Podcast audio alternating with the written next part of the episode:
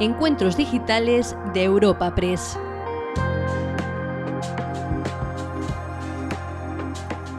El encuentro digital que les presentamos en este episodio tiene como protagonista a la secretaria general iberoamericana Rebecca Greenspan en un evento organizado por Europa Press en colaboración con la Secretaría General de Iberoamérica. Como anfitriona para esta cita podemos escuchar a Candelas Martín de Caviedes, directora de Desarrollo de Negocio de Europa Press, quien trasladará todas las preguntas que nos han hecho llegar los asistentes virtuales del encuentro. Pero antes, para presentar a la invitada de esta ocasión, podemos escuchar al presidente de Europa Press haciendo un breve repaso curricular de Rebecca Greenspan.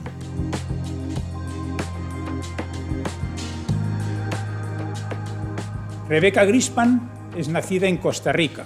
Estudió Economía y Sociología por la Universidad Hebrea de Jerusalén, se licenció en Economía por la Universidad de Costa Rica y obtuvo un máster en esta misma materia por la Universidad de Sussex en Inglaterra. Antes de entrar en política, fue profesora e investigadora del Instituto de Investigación de Ciencias Económicas de la Universidad de su país natal, de Costa Rica. En el año 86 fue nombrada viceministra de Hacienda del Gobierno de su país, de Costa Rica, hasta que en el año 98 fue también ministra de Vivienda y Asentamientos Urbanos, ministra coordinadora del sector económico y del sector social y vicepresidenta de la República. Pero quizás su labor más destacada ha sido el trabajo que ha venido desarrollando en las Naciones Unidas, donde fue directora de la sede subregional en México de la Comisión Económica para América Latina y el Caribe entre los años 2001 y 2006.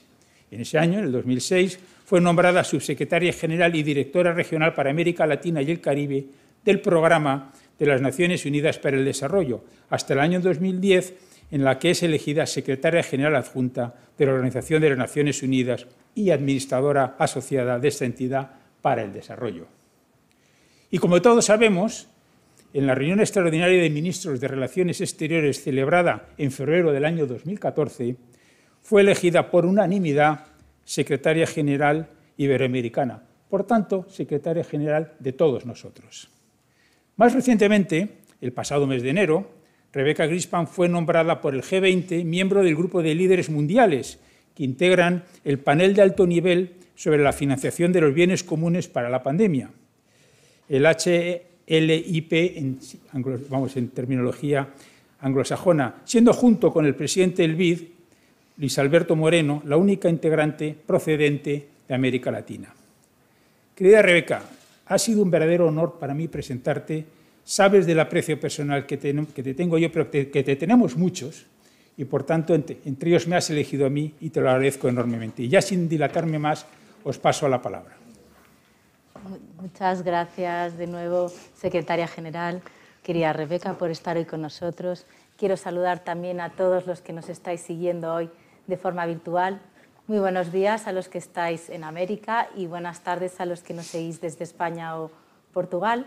Recordarles que pueden hacerme llegar preguntas a través del enlace que, que os he hecho llegar. Bueno, secretaria general, tenemos muchas cuestiones sobre la mesa. Muchas gracias, Candela. Me gustaría que hablásemos sobre el impacto que ha tenido la pandemia, sobre las perspectivas de recuperación, sobre el potencial que tiene la integración regional y, por supuesto, sobre todas las consultas que nos hagáis llegar hoy todos ustedes. Ya tenemos un montón de preguntas que, que han llegado de editores de medios iberoamericanos. Os animo a que sigáis formulando preguntas. Antes de todo, quería preguntarle y por la cumbre, la próxima cumbre iberoamericana que se celebra en menos de un mes en Andorra. Pues, ¿Cómo van esos preparativos y en qué va a poner foco esta, esta cumbre? Muchísimas gracias, Candelas, y quiero saludar eh, muy especialmente a Europa Press y a su presidente. Muchísimas gracias por esa linda presentación eh, y por tenernos aquí en un espacio, eh, en este momento tan importante, con todas las cosas que están pasando en el mundo, ¿no? Y por supuesto en Iberoamérica. Y yo, yo debería empezar, Candelas, diciendo que la próxima cumbre, el 21 de abril, eh, va a ser una gran oportunidad para que Iberoamérica pueda hacer oír su voz, una voz fuerte, con peso en el mundo internacional, para impulsar una agenda para la recuperación económica y social de la región.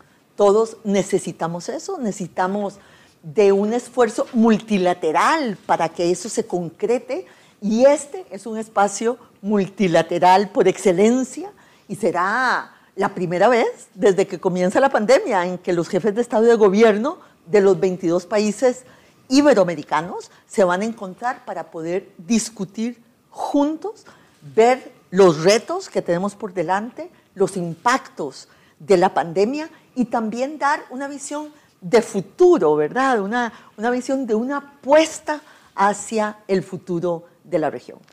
Muchísimas gracias. Desde luego que son muchos los temas y muchos los retos que afronta esta cumbre, porque la región ha sido gravemente impactada, eh, ya lo ha mencionado usted. Eh, ¿Teme que estemos ante una nueva década perdida? Sí, esa, esa, esa es una eh, perspectiva posible, pero yo creo que evitable.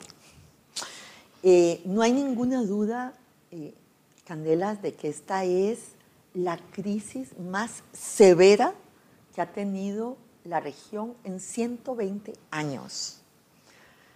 Yo que pasé en el gobierno una buena parte de la crisis de los 80, y no había visto números tan graves como los que estoy viendo ahora. Según eh, lo que ha dicho la Comisión Económica para América Latina de las Naciones Unidas, hemos retrocedido 30 años en nuestros indicadores de pobreza extrema. Y sabemos que pobreza extrema significa hambre, Hemos retrocedido 15 años en nuestros indicadores de pobreza general. Hemos retrocedido 10 años en nuestros indicadores económicos.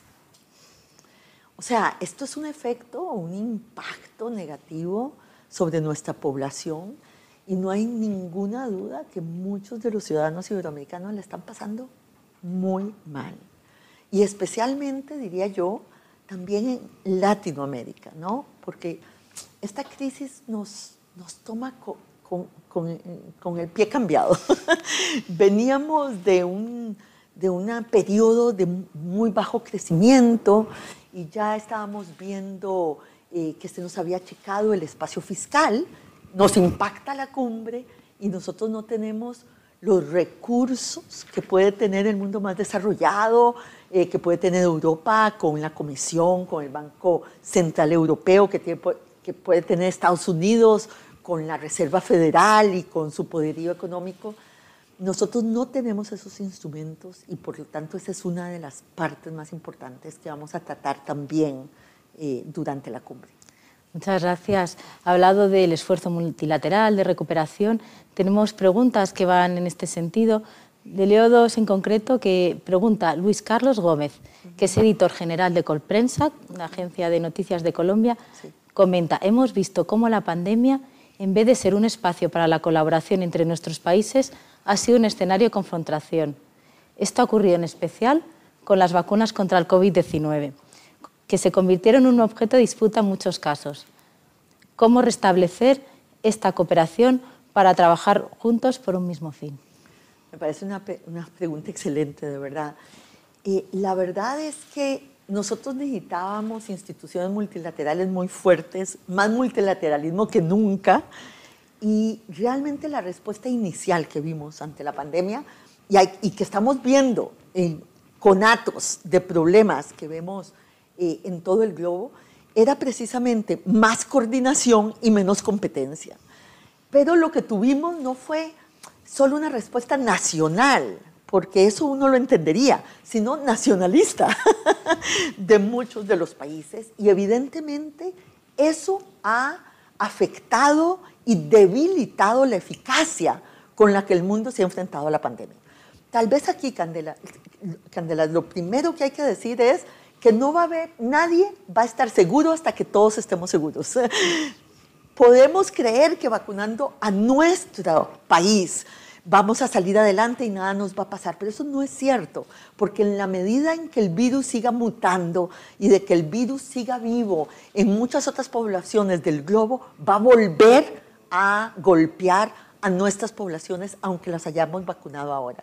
Entonces, claro que la mejor respuesta es una mejor respuesta multilateral.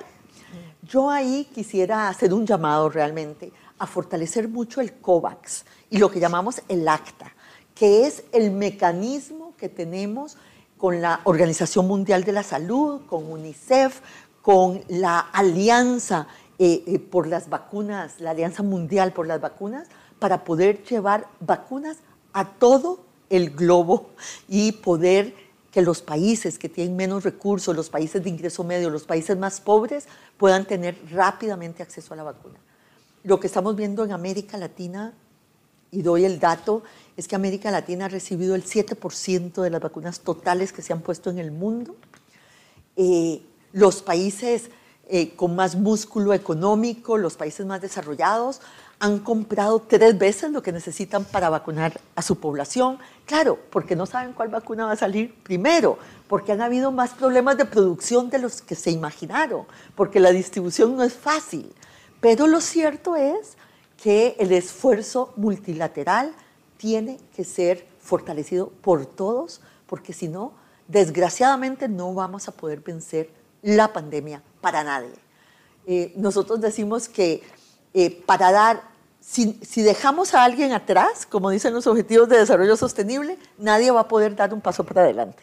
Así, así es, así es.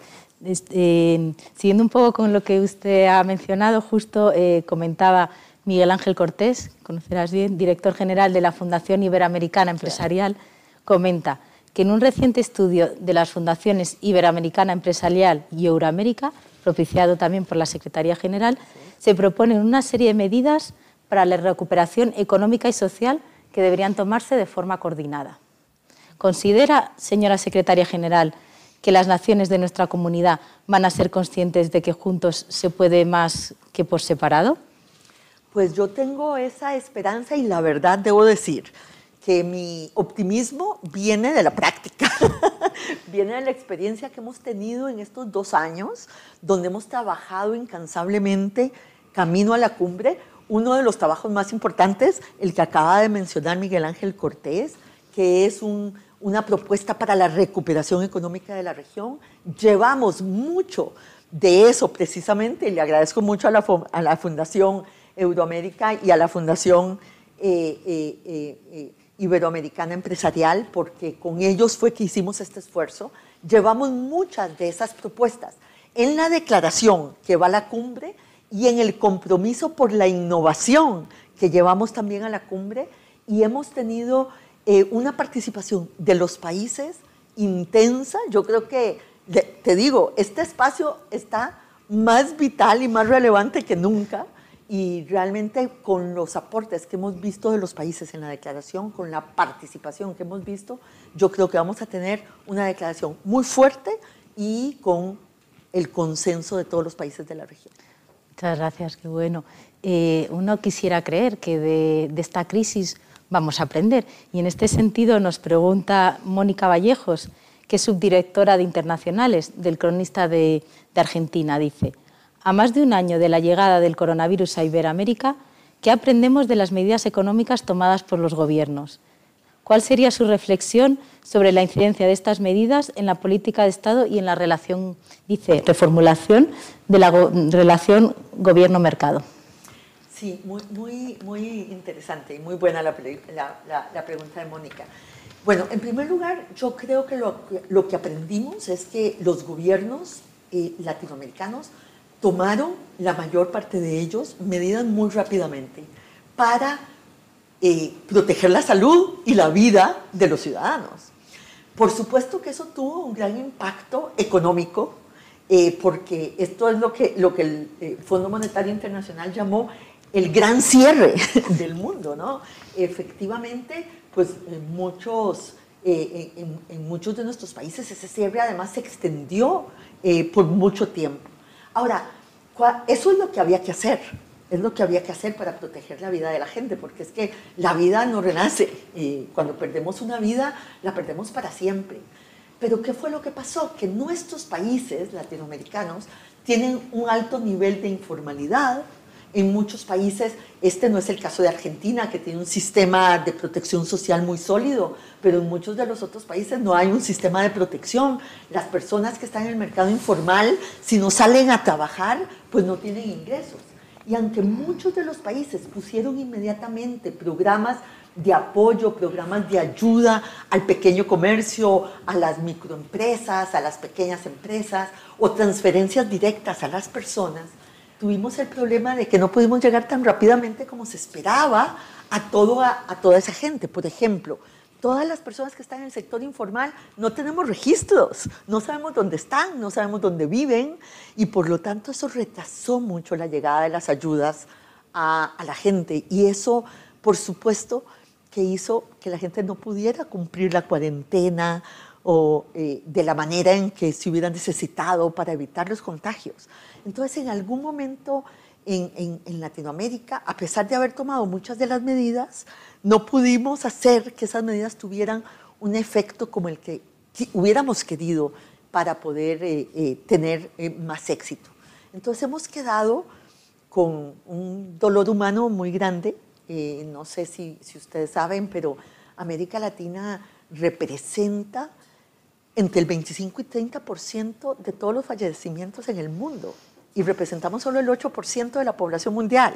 Entonces no hay ninguna duda de que estamos muy golpeados. Y en segundo lugar, somos la segunda región, junto con Europa, más golpeada económicamente. Entonces hemos tenido un doble golpe. Eh, hemos tenido el golpe de la salud, y, de la enfermedad y hemos tenido el golpe de la tragedia económica y de la crisis económica que estamos viviendo. Pues muchas gracias. Siguiendo un poco lo que usted ha mencionado de cómo han aflorado debilidades estructurales existentes, como la informalidad y otras cuestiones que ha mencionado, eh, pregunta eh, Fabio Parriaguirre, del periódico de la República, de su país, de Costa Rica, dice, en la nueva normalidad, ¿hacia dónde deberían estar apuntando acciones respecto a competitividad, problemas fiscales, combate la pobreza. Sobre estas cuestiones estructurales que un poco usted ha mencionado.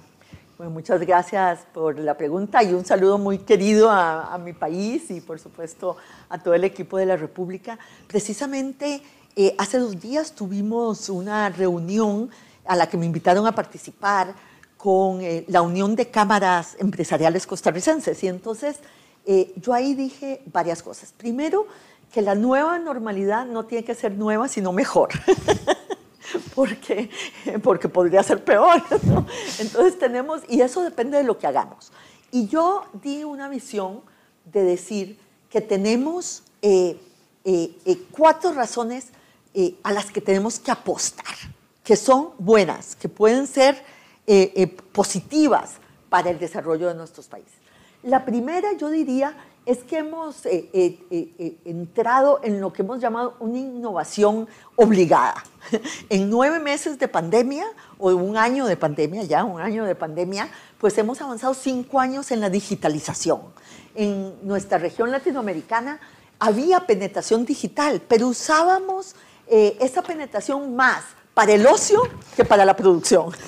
y yo creo que eso ha cambiado. Entonces, esta revolución digital, con una población joven en nuestra región y una población joven más educada que sus padres, tenemos una gran oportunidad para dar un salto de productividad. Y para eso tenemos que llevar esto a las pequeñas y medianas empresas, porque las grandes no hay que apoyarlas para la digitalización, pero las micro y pequeñas empresas hay que apoyarlas, tenemos que cerrar las brechas educativas en cuanto a la digitalización, porque eh, se han ampliado las brechas en educación y las oportunidades se han cerrado para los quintiles más bajos de ingreso. Hay que usarla para mejorar los servicios del Estado, para que pueda haber un salto de productividad. Las empresas van a necesitar mucho más apoyo, pero un apoyo además mucho más eficiente. Hay que quitar mucha tramitología en nuestra región, todos sabemos todos sabemos eso. Y yo creo que la transición ecológica es, y hablando de Costa Rica, por supuesto, no podía dejar de mencionarlo, la transición ecológica, la economía verde, la economía azul es una gran oportunidad para la región. Termino tal vez porque no tenemos mucho tiempo, yo creo que la nueva administración Biden y su apuesta por las energías renovables y por, y por eh, eh, todo lo que sea la transición, la transición ecológica eh, es una gran oportunidad para todos los países del, mundo, pero para Latinoamérica, que está muy bien posicionada en ese campo especialmente. Solo digo esto, para poder aprovechar estas oportunidades necesitamos cerrar las brechas de desigualdad. Y ahí los jóvenes y las mujeres tienen que cumplir un papel muy importante. Pues muchas gracias. Has mencionado muchas cuestiones claves sobre las que me va a gustar profundizar, digitalización, el papel de las pymes, las brechas. Y hablando de digitalización, usted ha mencionado que es una oportunidad, pero que también hay una brecha. Y pregunta Carlos Mauricio Flores, del diario El Heraldo de Honduras, dice, hoy la era digital forma parte del diario vivir, pero países como los centroamericanos, con altos niveles de pobreza, enfrentamos un déficit de acceso.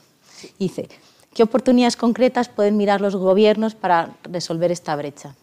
Bueno, ahí eh, eh, muy importante lo que dice Carlos, porque además las brechas no son solo eh, entre, por nivel socioeconómico, sino también por territorio. Hay muchas desigualdades territoriales en, en la región latinoamericana.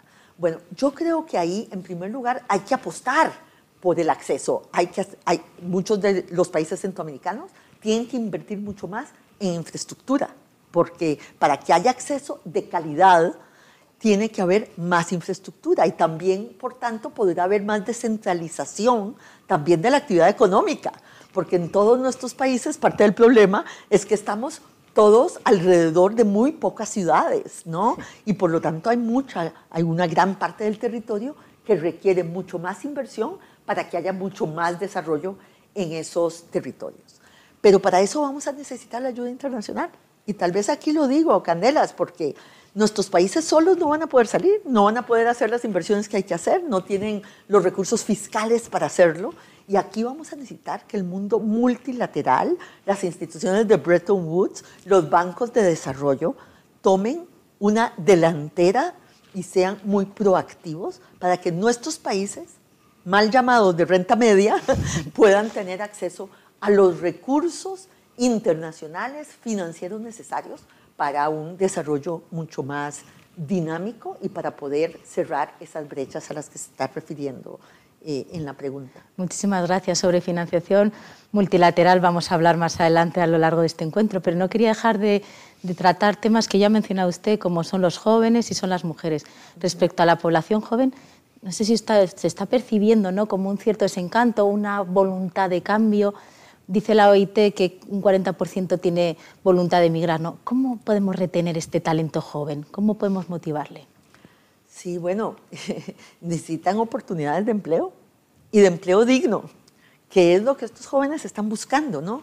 Y yo diría que no solo de empleo, sino oportunidades de emprendimiento, ¿verdad? Nuestros países son muy, eh, eh, eh, tienen, le tienen mucho miedo al riesgo. Eh, y especialmente desde el Estado, ¿no? Eh, y para que haya emprendimiento hay que arriesgar. Yo siempre digo que en Estados Unidos, si uno ha hecho un emprendimiento y ha fracasado, lo pone en su currículum porque trató de hacer algo aunque no salió en la primera. En nuestros países tratamos de hacer algo, alguien trata de hacer alguna cosa y no le sale en la primera y ya es un fracasado para siempre. Nadie lo vuelve a prestar, nadie lo vuelve a ver. Hay que cambiar la cultura de, aversión al riesgo por una cultura de emprendimiento, de innovación y darle los recursos, eh, el venture capital, ¿verdad?, que necesitan estos emprendimientos para salir adelante. Yo siempre he dicho, lo que mejor está repartido en el mundo es el talento, lo que no están bien repartidas son las oportunidades. Y nuestros jóvenes tienen talento, no es talento lo que nos falta, lo que nos falta es repartir las oportunidades. Muchas gracias, me ha encantado esa, esa frase, me la quedaré también. Eh, el otro colectivo que usted ha mencionado y sin duda han llegado muchas preguntas es, son las mujeres, no podría ser de otra manera. Eh, hay preocupación sobre que esto suponga un retroceso.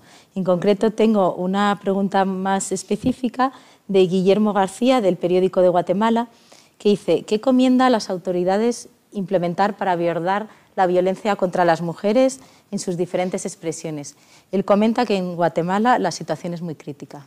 Muy crítica. Eh, ya en la prepandemia, debo decir, Candelas, eh, era muy triste ver que América Latina pues, se había colocado como una región eh, muy activa en contra de la violencia en las mujeres y había, y había creado una nueva figura penal, que era la figura del feminicidio.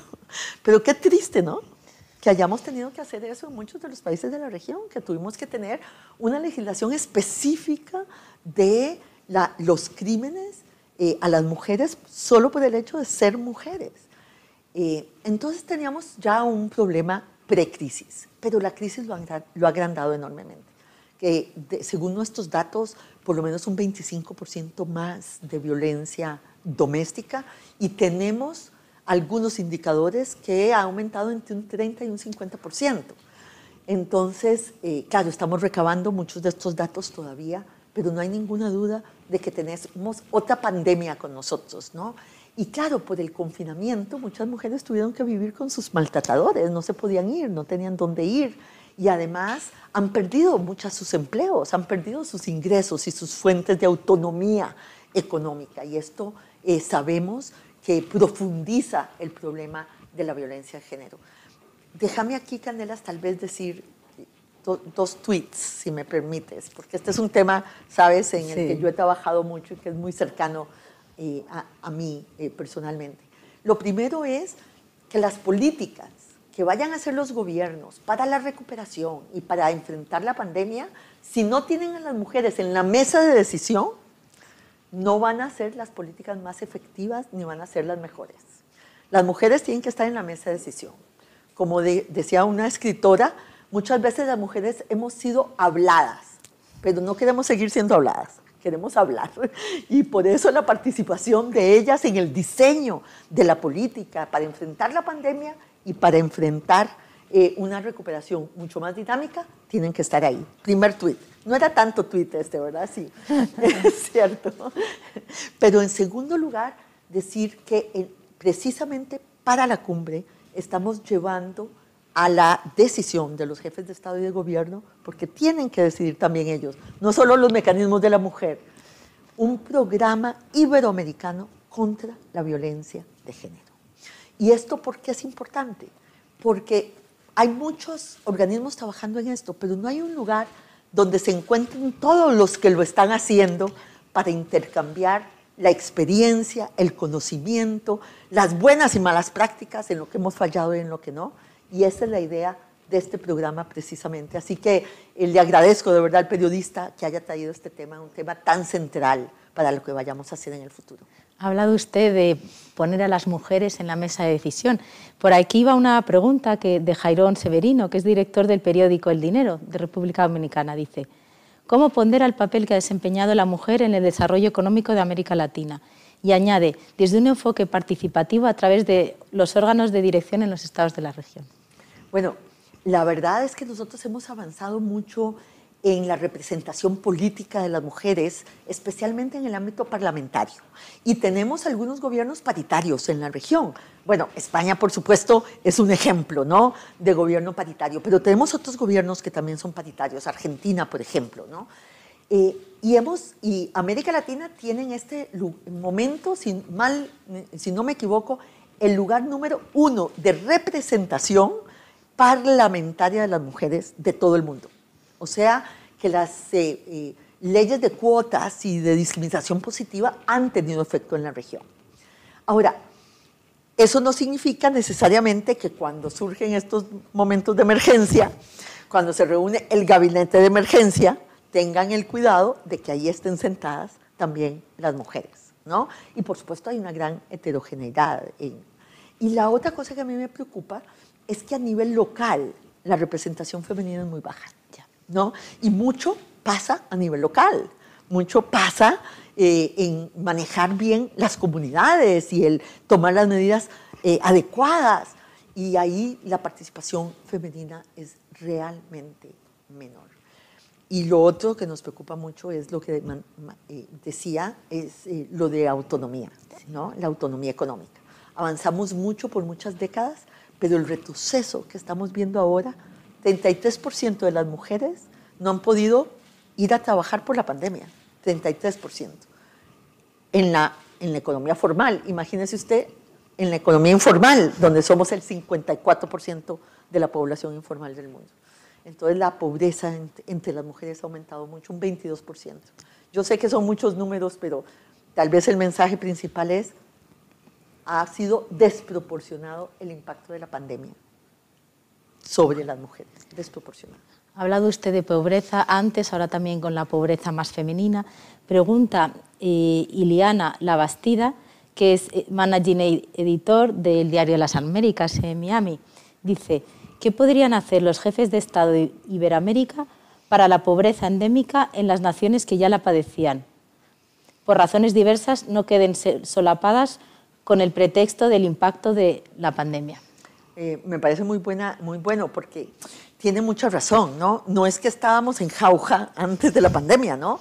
Teníamos una serie de déficits estructurales. Y tal vez, Candelas, aquí el mensaje que yo daría, eh, que es una cosa que hemos eh, trabajado con el Programa de Naciones Unidas para el Desarrollo, mi antigua casa y con su director Luis Felipe López Calva, es que lo que nosotros estamos diciendo es la coyuntura se encontró con la estructura. Entonces no podemos tratar solo la coyuntura, vamos a tener que tratar la estructura también, porque la coyuntura lo que hizo fue ampliar estas brechas, pero lo cierto es que la estructura estaba ahí para que la pandemia lo que hiciera fuera profundizar esos déficits estructurales que teníamos. Y no hay ninguna duda de que necesitamos mejorar la distribución, necesitamos cerrar las brechas de desigualdad. Eh, yo creo que en salud y educación es esencial, ¿no? Nos hemos dado cuenta de la importancia de tener un sistema universal de salud que todavía en muchos de nuestros países no teníamos y de que la educación siga siendo un mecanismo de movilidad social. Y para eso necesitamos que no haya deserción escolar, que podría pasar ahora en números muy importantes y que la calidad de la educación que todos reciben, también los niños en la pobreza, como bien dice eh, la, que nos hizo la pregunta, eh, que ellos puedan recibir una educación de calidad y que no sufran el problema del hambre y de la desnutrición, porque sabemos que un niño pues no podrá ejercer su potencialidad al máximo si no cubrimos sus necesidades básicas. Y eso esta región lo puede hacer, porque esta región tal vez tiene un índice de pobreza muy alto, pero no somos la región más pobre del mundo, ¿verdad? Y por lo tanto tiene que ver con nuestros mecanismos fiscales, con nuestros mecanismos de distribución y con nuestras brechas territoriales. Muchas gracias. Ha hablado de estas cuestiones estructurales, pero no deberíamos dejar fuera al sector privado. La colaboración público-privada es más importante que nunca. Nos pregunta Víctor Manuel Ojeda, que es director del diario Estrategia de Chile. Dice, ¿qué políticas públicas creen que deberían llevarse para apoyar el empleo formal a las pymes, grandes generadoras de empleo? Y también pregunta qué rol le asigna a la cooperación público-privada. Sí, eh, comienzo por lo segundo. Eh, yo creo que no vamos a poder hacer lo que hay que hacer si no hay mucha más colaboración público-privada. Pero para eso tengo que decirlo, y lo voy a decir acá, tenemos que tener eh, mucha, una estructura muy fuerte para la transparencia, ¿no? Porque la, las, las alianzas público-privadas son esenciales, no vamos a poder hacer la infraestructura digital que necesitamos, no vamos a poder hacer la transición ecológica sin las empresas, pero necesitamos que esas alianzas público-privadas tengan la probidad, eh, la veeduría pública, la transparencia, para que la ciudadanía las apoye. Eh, y como hemos tenido muchos escándalos en la región, eh, desgraciadamente hay una desafección de la población hacia las alianzas público-privadas. Entonces yo creo que son esenciales, yo creo que hay que renovarlas, que hay que reimpulsarlas para hacer lo que tenemos que hacer, pero creo que también hay que hacerlo con una gran transparencia eh, para que sean efectivas y para que la, la población las vea como un bien y no como un mal. Lo segundo, lo primero que me preguntó de cómo formalizar la informalidad, eh, yo creo que las empresas necesitan no solo eh, crédito, sino que necesitan apoyos para cambiar su modelo de negocio. Porque mucho del problema de, las, de la informalidad es que son empresas eh, que tienen muy baja productividad y que están en sectores que no tienen mucha perspectiva. Entonces yo creo que hay que tener políticas muy fuertes y, y, potentes para la transformación productiva. Y mi tercer punto es que las empresas formales pueden ayudarnos mucho en hacer esto, ¿no? Eh, yo creo que las empresas formales tienen que abrazar un código eh, eh, nuevo, ¿no? Donde no solo les deba importar la maximización de utilidades, sino que deben tener una sensibilidad especial para lo social, para lo ambiental, porque solo las empresas que internalicen la equidad, que internalicen la sostenibilidad ambiental, van a ser las que van a poder alinear sus valores con las nuevas generaciones. Van a tener un futuro si al mismo tiempo muestran en este momento su cara más social para la sociedad. Ha hablado ya varias veces de sostenibilidad. Es una cuestión que era muy relevante y trascendental. La pandemia con el riesgo de haber paralizado esto. Pregunta Cleo Costa de Conexión Brasil. Dice, debido a la crisis sanitaria, ¿ustedes piensan que la pandemia afectará los objetivos de la Agenda 2030? en el ámbito iberoamericano? Y si es así, ¿cuáles son las estrategias? Y yo añado que se va a abordar en la, crisis, en la cumbre. Sí, bueno, la cumbre se llama así, ¿no? Eh, innovación para el desarrollo sostenible, Objetivos 2030, eh, en el marco del COVID-19, claro, porque este título lo escogimos antes de, antes de la pandemia. No tengo duda de que la pandemia ha afectado eh, la consecución de los Objetivos de Desarrollo Sostenible, nos ha echado para atrás, y va a ser mucho más difícil cumplirlos. Pero también nos ha mostrado que son más necesarios que nunca. Y yo creo que esta sigue siendo la única agenda que nos llama a una cooperación internacional y a una solidaridad internacional, porque muchos de los objetivos de desarrollo sostenible no se pueden cumplir a nivel nacional. Tiene que haber un esfuerzo multilateral para ello. Entonces, lo primero que yo creo que nosotros hemos hecho es que eh, el, espacio iberoamericano ha apostado durante todo el tiempo por los objetivos de desarrollo sostenible y ha vuelto a visibilizar esta agenda, ha evitado que se olvide, ha hecho que esté en la agenda política de los países. Y yo creo que esa es la primera tarea, porque si nos olvidamos de ella, pues no hay, no hay, no hay estrategia posible, ¿no? Y lo segundo es que, como van a ver en la declaración y en el compromiso por la innovación, está todo dirigido precisamente a este tema, el tema social, el tema ambiental y el tema económico, que son los tres pilares del desarrollo sostenible. Pues muchas gracias. Eh, otra de las cuestiones que también ya mencionado varias veces, también han comentado algunas de las preguntas, es la cuestión de la integración regional, que es un, es un desafío, es un reto para todos, pero la realidad es que miramos el comercio intrarregional y representa un 16,8% si lo comparamos con Europa o Asia, va en torno al 60-70%. ¿Qué son las barreras? ¿Es infraestructuras? ¿Qué está dificultando el auge de este comercio intrarregional? Esa es una pregunta. Eh, mi generación habló mucho de la integración y no la hicimos. Yo espero que los jóvenes la hagan, eh, porque yo creo que la integración es muy necesaria. Eh, este no es un mundo para andar solo, ¿no? Y, precisamente por, por, las razones que, que, que has dicho, Candelas, es, es, muy importante las cadenas de valor, el que efectivamente en nuestra región no comerciemos, además lo que comerciamos son más que todo bienes finales, no comerciamos bienes intermedios y eso lo que significa es que productivamente no estamos integrados. ¿no? Yo creo mucho en el regionalismo abierto, que, era la frase que usábamos en CEPAL cuando yo estaba ahí, eh, que es que nos integremos, pero no para darle la espalda al mundo, sino para integrarnos también mejor con el mundo. Hoy en día eh, y, yo creo que la integración se hace de abajo para arriba. Hemos tratado mucho de hacerla de arriba para abajo. Los gobiernos pueden apoyarla, eh, pueden facilitarla, pero yo creo en la integración de la gente, creo en la integración de las empresas y yo creo que lo que hay que hacer es quitar esos obstáculos. Yo creo que eso sucederá si quitamos muchas de las limitaciones y de los obstáculos que tenemos en la región para la circulación del, talento, para que las empresas se muevan con mucha más facilidad, para que puedan mandar eh, capacitaciones de, un, de una sede a otra. Hay millones de esas pequeñas eh, reglas y normas que no permiten esa integración. Yo creo en la integración de la gente, creo en la integración de las empresas, creo en la integración de la academia, creo en la integración de la investigación Y yo creo que, y en eso es en lo que estamos trabajando en el espacio iberoamericano. Muchas gracias. Ha hablado al final de movilidad, ¿no? Y esta cuestión preocupa, se ha visto limitada por la pandemia, naturalmente. Esto es lo que nos pregunta Leonido Paulo Ferreira, que es director adjunto del diario de Noticias en Lisboa. Nos dice, la pandemia ha supuesto barreras a la movilidad entre países hasta ahora desconocidas.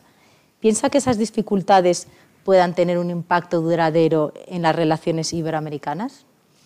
Bueno, yo espero que no, pero yo creo que va a depender de si vencemos la pandemia o no, porque el problema de movilidad seguirá existiendo eh, si, no, podemos eh, eh, vacunar a la gente y si no podemos vencer la, la pandemia.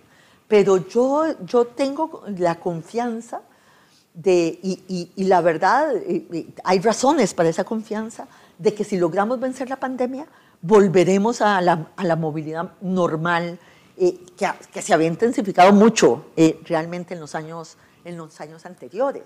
Además, muchos de nuestros países, y me alegro mucho que la pregunta venga de Lisboa, que es un país iberoamericano tan querido y que se ha acercado eh, eh, eh, con, con, tanta fuerza a, a, nosotros, a la Secretaría General, porque muchos de nuestros países dependen mucho del turismo, ¿no? Y nosotros hemos hecho una apuesta por el turismo sostenible. Y por supuesto que vamos a necesitar de recuperar la movilidad mundial para que esos empleos y, para que ese sector se recupere. Pues esperemos que así sea. Eh, ha mencionado usted antes y no quería dejar de preguntarle, como miembro que es usted del grupo especial del G20 para reflexionar sobre la financiación de los bienes comunes de la pandemia, pues preguntarle sobre, sobre si están funcionando estos mecanismos de financiación internacional. Y lo enlazo con una pregunta que, que nos hace Juan Pablo Iglesias, que es editor jefe del diario La Tercera de Chile. Pregunta, la crisis sanitaria y económica ha afectado a todos los países del mundo, por lo que existe el riesgo de que los espacios de apoyo económico se vean reducidos.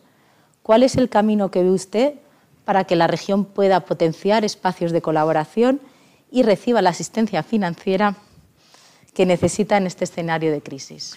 Bueno, en estos días hemos tenido buenas noticias, ¿no? Eh, Janet Yellen, que es eh, eh, la, la presidenta de la Reserva Federal de Estados Unidos, dijo que Estados Unidos iba a apoyar una nueva emisión de lo que se llaman derechos especiales de giro en el Fondo Monetario Internacional. Y la Junta Directiva del Fondo, la Junta Ejecutiva, ya ha dicho que em, eh, que ve con muy buenos ojos una nueva emisión de derechos especiales de giro por 650 mil millones de dólares. Eso significa que América Latina recibiría más de 50 mil millones de dólares, cerca de 60 mil millones de dólares con esa emisión en derechos especiales de giro. Fíjese que esta cantidad es más que lo que prestó el Banco Mundial, el BID y la CAF el año pasado. O sea que para nosotros es el 1% del Producto Interno Bruto de la región latinoamericana. Entonces, para nosotros eso sería fundamental, podría estabilizar las reservas de muchos países y además mandar un mensaje de confianza a los mercados. Yo creo que ese, ese solo hecho ya es importante, pero nosotros queremos más que eso. Y queremos que los países que no van a necesitar esos derechos especiales de giro puedan transferirlos a los países que sí van a necesitar más, porque dos terceras partes de esos derechos especiales de giro va a los países desarrollados por la distribución de cuotas en el Fondo Monetario Internacional. Pues nosotros creemos que con esas dos terceras partes se puede hacer mucho más y se podría efectivamente tener las facilidades para hacer las inversiones que la región necesita para la recuperación, que es parte de la pregunta. Nuestra inversión en lo digital, nuestra inversión en infraestructura, nuestra inversión en salud, nuestra inversión en educación, toda, todo eso será fundamental y nuestro apoyo a las empresas, porque sin tejido empresarial, si el tejido empresarial se debilita, no lo vamos a poder hacer. Así que yo, yo estoy optimista, creo que vamos a tener una cosa muy fuerte en este sentido en la cumbre eh, eh, de manifestación de los países con propuestas para que esto sea una realidad.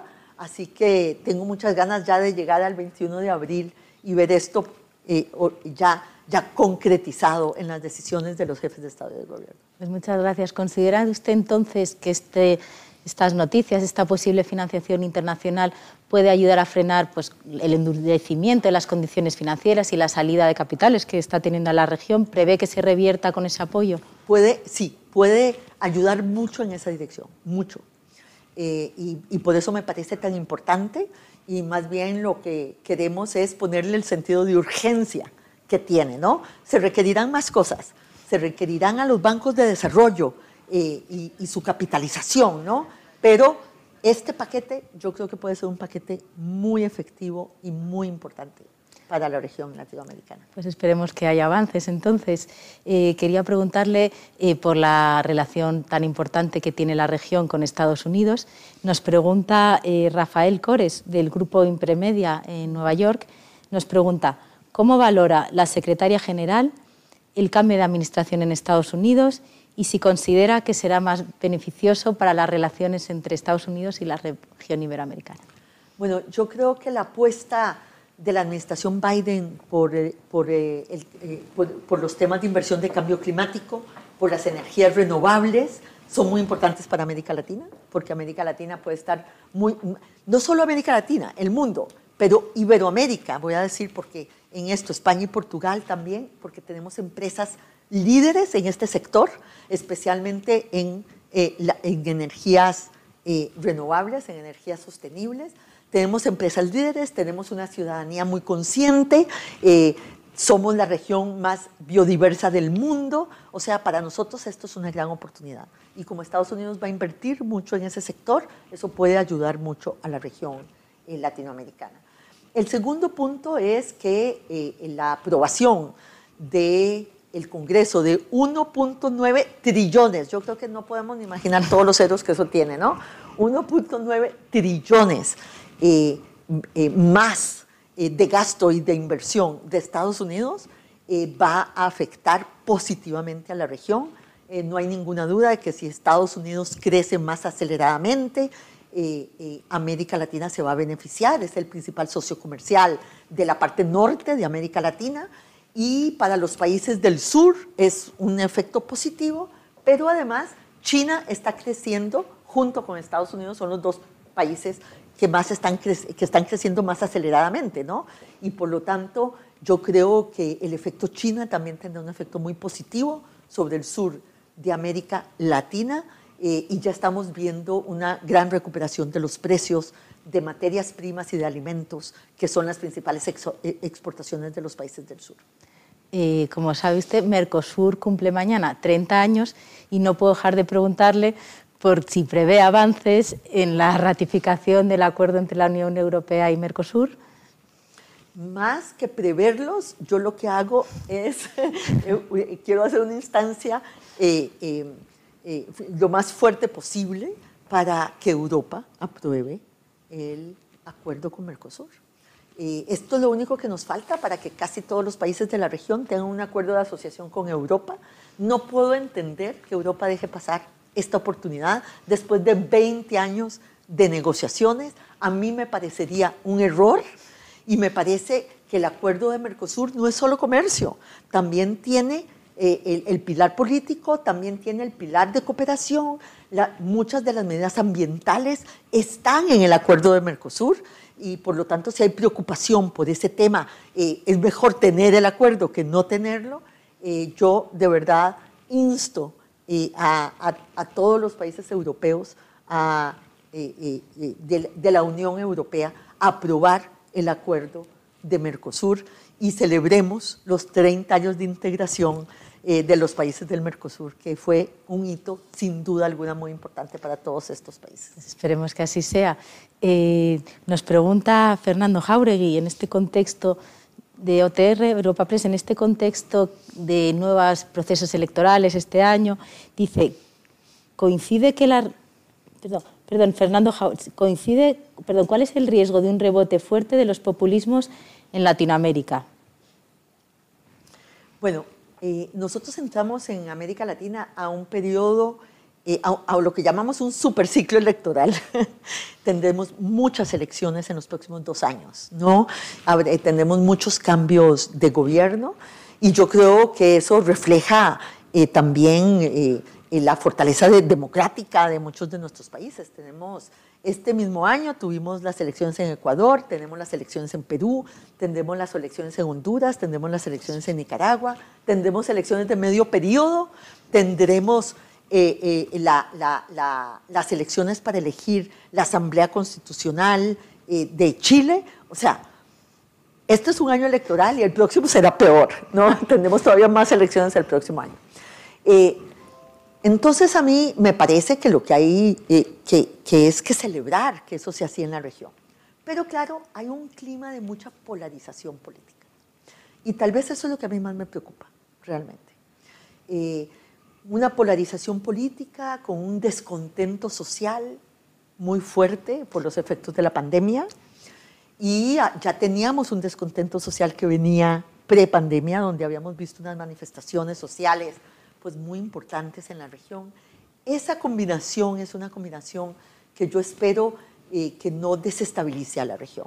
Yo creo que hay que oír a la ciudadanía y entender qué es lo que más le preocupa, qué es lo que más le afecta eh, creo que las instituciones eh, públicas tienen que poder responder adecuadamente en estos momentos y más bien creo que los líderes políticos, empresariales y de la sociedad civil tienen que elevarse por encima de las circunstancias. Nunca, yo creo como antes, hemos dependido tanto de la calidad de los liderazgos. Y no solo de los liderazgos en el sector público, no solo de los liderazgos políticos, también del liderazgo empresarial, también del liderazgo de la ciudadanía. Eh, si no hacemos acuerdos y consensos antes de que estemos a una semana de las elecciones, lo que veremos desgraciadamente es más polarización y más enfrentamiento. En un momento en que los ciudadanos lo que están pidiendo es más consenso, y más acción colectiva. ¿no? ojalá que no nos separemos de los ciudadanos en esto. Muchas gracias. Ha hablado usted de liderazgo. Tenemos una pregunta respecto a eso y dice María José Bonacifa, que es editora general del periódico Perfil en Argentina, dice, le llaman la Angela Merkel latinoamericana. Dice, ¿hay algún rasgo de liderazgo femenino que admire en la canciller alemana?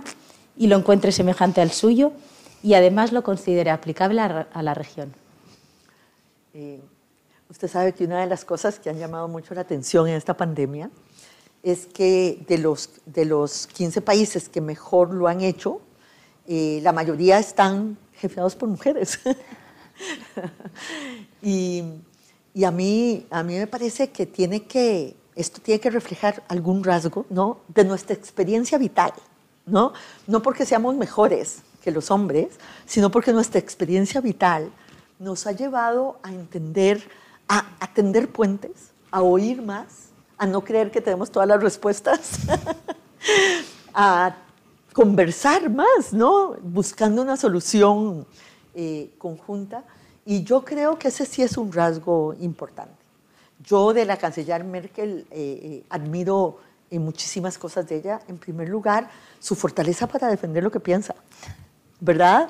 Aunque no sea lo que la hace más popular, ¿verdad? Muchas veces hay que pensar en la próxima generación, no en la próxima elección. Y yo creo que ella ha demostrado eso muchas veces. Lo demostró con la crisis migratoria, donde fue un ejemplo para el mundo.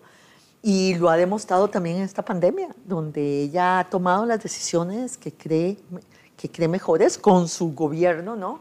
Para defender eh, la vida y la salud de los alemanes. Yo, yo la admiro mucho, creo que la vamos a echar de menos en el mundo. Ella ha sido un referente durante todo este tiempo, ¿no? Aunque, digamos, venimos de, de, de corrientes ideológicas distintas, pero, pero yo creo que todos le tenemos una gran admiración y yo, yo la admiro mucho como, como líder. Muchas gracias. Eh, una cuestión eh, que ya hemos mencionado, pero que nos vuelven a preguntar y creo que es interesante de, contestar es, eh, pregunta a Jairón Severino, que cuáles son los principales obstáculos, ¿no? que si hay falta de oportunidades en la región y si creemos que es necesario un nuevo pacto social en la región. Absolutamente. Eh, yo, yo creo, por eso cuando comenzamos en la pregunta que me hiciste, Canelas, comenzamos precisamente diciendo que no queríamos solo una nueva normalidad, sino una mejor normalidad. Y yo creo que esa mejor normalidad tiene que incluir eh, cosas que hemos dicho durante esta entrevista. En primer lugar, tenemos que terminar las tareas del siglo XX. Una educación universal de calidad, una salud universal donde todos los ciudadanos puedan saber que van a un lugar que los va a proteger. Eh, cerrar las desigualdades de género. Sabemos que esa es una de las cosas que más va a impulsar la economía y que más va a combatir la pobreza. Eh, luchar contra la violencia de género, tener sistemas de protección social mucho más eh, sólidos que los que tenemos. Eso requiere de que todos nos sentemos juntos a lograr esos acuerdos, ¿no? Eso, a eso me refiero yo con un nuevo contrato social, con un nuevo pacto social. Y por supuesto que ahí tendremos que hablar de la fiscalidad de la región, ¿no?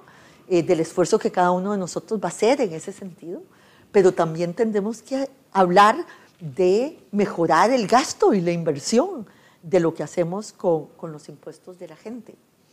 Tal vez aquí yo solo terminaría esta pregunta diciendo que una de las cosas buenas que ha tenido la pandemia es que yo creo que ha revalorado el concepto de lo público.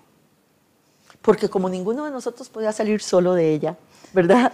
De alguna manera nos hizo volver a revalorar la acción del Estado cuando eh, el Estado logra eh, eh, funcionar bien, pero sería un error pensar que lo público es solo lo estatal, ¿no? Lo público es aquello que construimos todos desde, desde los distintos sectores donde estamos. Por eso decíamos antes, necesitamos al sector privado, necesitamos a la ciudadanía organizada, necesitamos al Estado. Yo creo que hay que llamar a un pacto social que construya lo público como una cosa de todos. Muchas gracias. Estamos ya llegando al fin de, de nuestro encuentro y yo quería preguntarle, después de todo lo que hemos hablado, después de todo, ¿Hay razones para el optimismo en la región? Hay razones para el optimismo, sí. Hay razones. Eh, estamos en un momento muy malo. Yo creo que eh, el otro día, este no debe ser un, optimismo naif, ¿verdad? Tiene que ser un optimismo inteligente. Yo siempre recuerdo con respecto, y lo he dicho muchas veces en, en, las frases estas sobre los optimistas y los pesimistas, ¿no? Yo siempre recuerdo una frase de de, de Simón Pérez, que decía que los optimistas y los pesimistas morimos igual, pero vivimos diferente.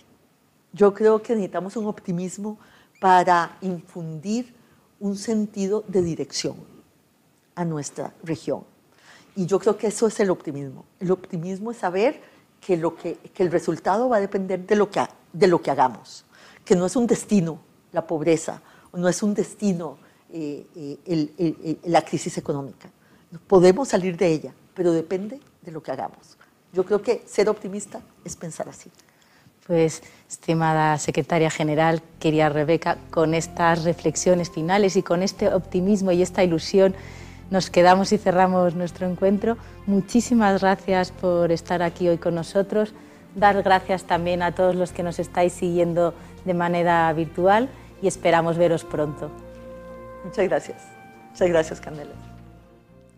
Despedimos esta edición de los encuentros digitales de Europa Press invitando a todos nuestros oyentes a descubrir el resto de episodios de este podcast, así como los del resto de programas de nuestra red a través de europapress.es barra podcast. Recuerda que todos ellos están disponibles en las principales plataformas de podcasting.